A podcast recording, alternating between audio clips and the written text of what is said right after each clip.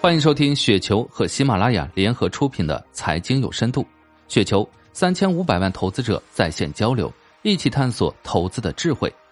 听众朋友们，大家好，我是主播斐石。今天分享的稿件名字叫做《浅谈定制家居行业二零二一年戴维斯双击的可能》，来自于风物长宜放眼量零三。定制家居作为地产相关行业，受到不少偏见。个人觉得，正是这些偏见，可能因业绩和估值提升的戴维斯双击，带来未来几年的超额收益。下文从几个角度来浅谈相关的逻辑：一、偏见，市场认为定制家居企业受地产影响，行业空间萎缩。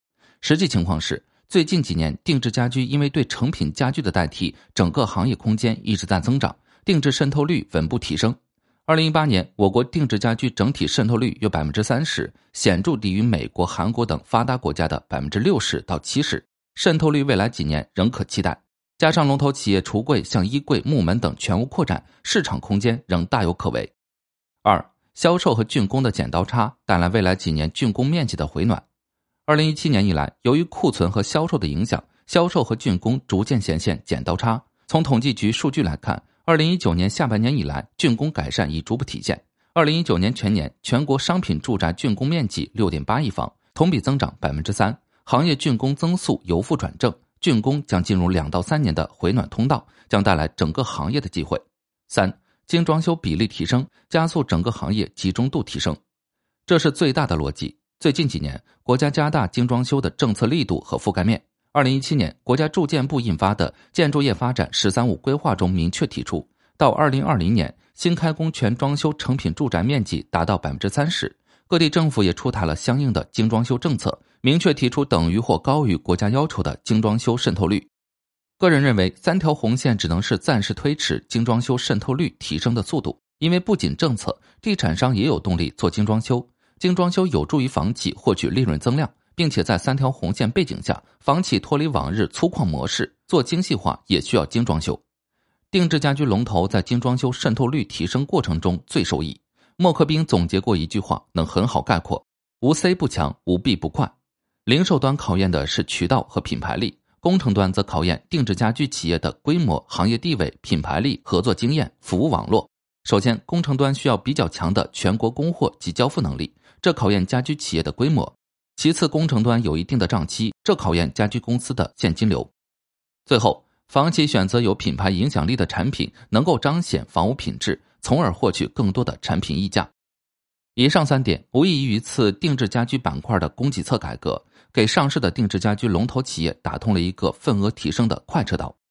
其中，智邦家居二零二零 Q 三单季度公司实现营收十四点四八亿元，同比增长百分之四十一点八七，收入大幅提升。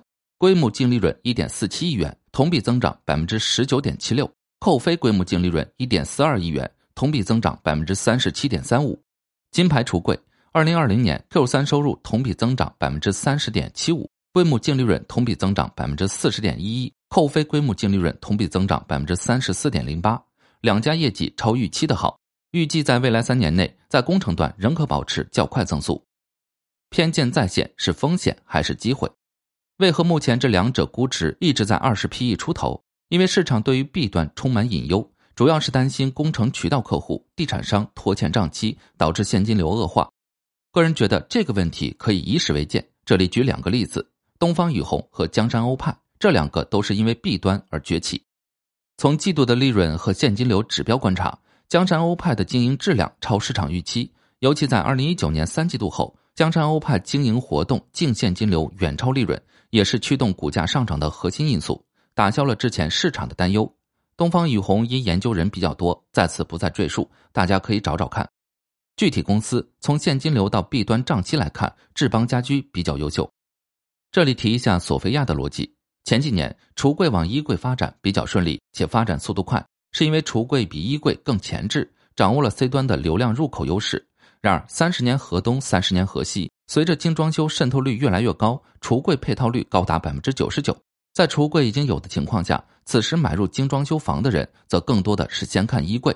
此时，在全屋定制的大环境下，衣柜或许能成为 C 端流量入口。